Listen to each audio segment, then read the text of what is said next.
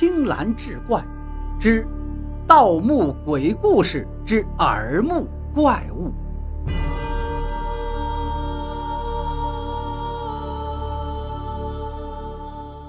我与孙氏四兄弟先后顺着救命绳滑入了地宫之中。我用狼眼手电扫了一圈，发现这地宫里青苔四起，残破不堪，一看便是墓中潮湿所致。孙老二，你下来前拍胸脯说这里是明朝大墓，说不定还是龙墓。可你听说过哪有这种发了霉的龙墓啊？我抱怨道。其实这也不怪他。下来之前，我也看到这上面晨曦之时红霞四起，摆明了葬在这儿的不可能是寻常的富贵人家。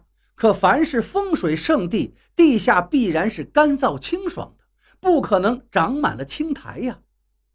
我上哪知道去？风水之学只是个规律，又不是说天上有红霞的地下就一定很干燥。孙老二极为不满地嚷嚷着。还把工兵铲在地上砸得咣咣响，显然他并不服我。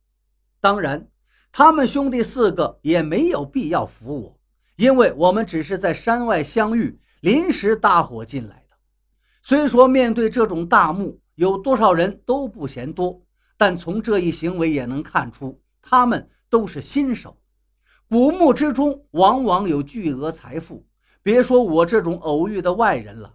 就算是亲生父子，都有可能反目成仇。不过也好，既然他们是新手，那就等于这墓里的宝贝都是我的了。行了，别吵了。孙老大训斥他的兄弟说：“你怎么就不知道忍让呢？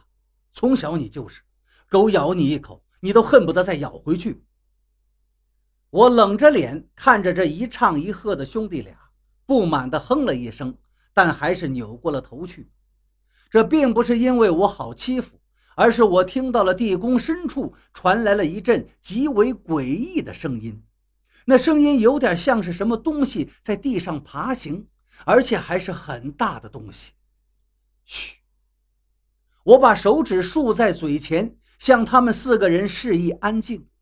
他们四个也听到了声音，连忙抄起工兵铲、金刚伞等物。与黑暗中的东西对峙起来。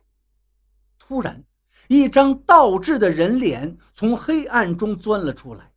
那东西脸上的皮肉已经磨没了，只剩下两个黑洞洞的眼眶盯着我们。而等我们看到了他的全貌，更是惊得险些坐到地上。爬出来的东西是一具具的尸体，只不过这些尸体的脊柱都被拦腰斩断了。所以他们是呈倒立的 V 字形在地上爬动的，我甚至能看到他们肚脐上支出来的白色脊椎在不停地摩擦着，发出令人牙酸的咔嚓声。让开！身强体壮的孙老三大喝一声，挡在了众人身前，手中一把坡刀抡的是水泼不进，很快就将那些怪物的双手尽数斩下。怪物们没了双手之后，发出阵阵的怪叫，只能用头抵着地面，勉强支撑着不倒下去。这是什么鬼东西呀？孙老大心有余悸。这多半是用尸体和怨气制造出来的守墓机关，这个斗肯定异常凶险呀！我这样说着。小心翼翼地从那群怪物身边绕了一个圈子，慢慢走了过去。谁？我猛地叫道，因为我感觉到黑暗中有什么东西在盯着我。这感觉让我从头到脚都浸满了不安，不由得喊出了声音。可是古墓之中到处都是黑漆漆的，根本不知道到底是什么东西在盯着我。孙氏兄弟听见我这一声大喊之后，立刻摆出戒备的架势，跟在我后面，也是一步一步的向前挪动。突然，地宫顶上忽的掉下来一个沉重的东西，正好砸在了孙老二身上。是刚才那种怪物，他竟然在地面同伴的掩护下，悄悄爬到了我们头顶。他正好砸在孙老二身上，把孙老二一下子砸倒在地上，然后一张嘴从他肩膀上撕下来一块肉。孙老二疼的是一声惨叫，拼命的蹬踹着那个怪物。孙老三一见，大喝一声，挥舞着坡刀就把怪物的脑袋砍了下来。大哥，我不想死啊！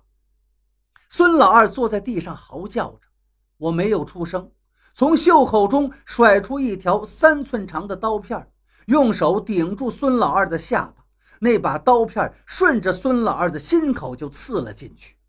刀片插进孙老二的心口，他只是抽搐了两下，脑袋一歪就倒在了地上。你杀了我兄弟！孙老大把工兵铲一下子架在我脖子上，我们用的工兵铲都是开过刃的，虽然不能说吹毛利刃，但剁下一颗人头却不在话下。我则镇定地指着孙老二的肩膀说道：“他已经被猛烈的尸毒感染了，如果我不杀了他，他马上就会过来咬我们。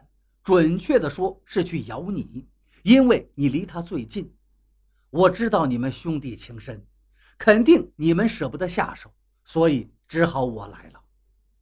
孙老四在一旁咬着牙看了看自己二哥的肩膀，孙老二的肩膀已经是乌黑一片了，而且那股黑色正在向脖子上蔓延，可见我所言非虚。他对孙老大点了点头，孙老大这才恶狠狠地把我推到一旁。可是，我分明感觉到，黑暗中的窥视，并非是那藏在我们头顶上的怪物发出来。